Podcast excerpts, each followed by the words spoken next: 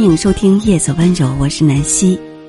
这一期给大家读一篇文章：嫁人尽量避开哪三种家庭？千百年来，婆媳矛盾一直是个难以解决又难以调和的大麻烦。从《孔雀东南飞》里，婆婆为赶走勤劳贤惠的儿媳绞尽脑汁。到现在，一些儿媳一边面对着懦弱的丈夫，一边遭受着婆婆的埋怨而受尽委屈。好像大部分女人只要进入了婚姻，成立了家庭，就是亲手终结了自己的洒脱和幸福。和婆家之间的矛盾始终横亘在自己的婚姻生活中，成为了慢慢压垮婚姻的元凶。但其实，你我都知道。很多问题都是可以从根本上避免的。如果自知处理不好婚后的婆媳关系，那结婚的时候就一定要说慎重，嫁一个各方面都和自己匹配的家庭。女人似乎一旦跟婚姻沾边，就开始书写起了自己人生的苦累史，但其实掰开了仔细想想，多数女人的不幸。几乎全拜她的丈夫以及丈夫的原生家庭所赐。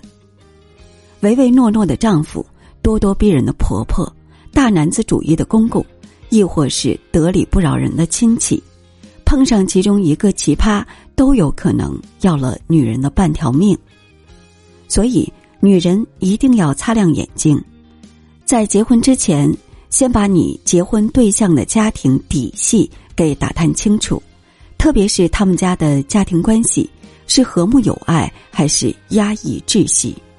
是温暖如火，还是冷漠如冰？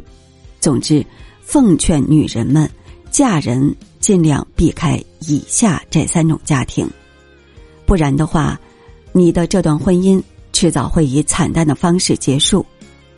第一种，婆婆强势且主见太多，而公公以及丈夫完全插不上话。故一味选择沉默的家庭，强势的婆婆不仅想管住她的丈夫，也想管住她的儿子。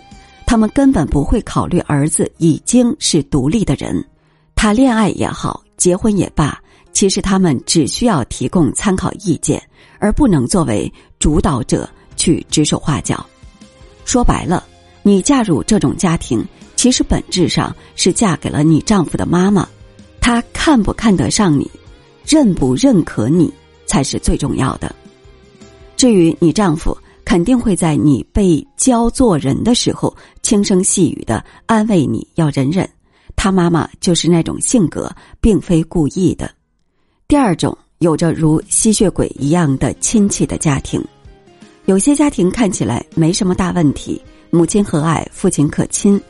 但架不住有一个总是想着讨好处、死皮赖脸的穷亲戚，比如有些人每次到别人家就喜欢顺走点东西，小到一包纸巾，大到对方舍不得扔的旧家具。你很困惑，怎么会有脸皮比城墙还要厚的人存在？但实际上，这样的人比比皆是。所以，要是你结婚的对象的家里也有这样一个伸手党。那你的日子不会好过的，因为普通的家庭碍于面子、碍于名声，不会把事情做得太绝，很多时候就装作不知道，没看见也就过去了。而你作为他们家的儿媳妇，说到底只是一个外人，你要是毫不顾忌的跑去当出头鸟，跟对方撕破脸，那他们家人表面上佯装平静，背地里。很可能早已经把你数落了千万次。第三种，迂腐且守旧的家庭，嫁人是关系到女人一生幸福的大事情，千万不能敷衍对待。三毛在《送你一匹马》里写道：“结婚很好的，我觉得嫁对人的话，真是人生最好的一件事。如果你嫁对了人，那么你在婚姻里感受到的一定是尊重。”温暖和满满的安全感。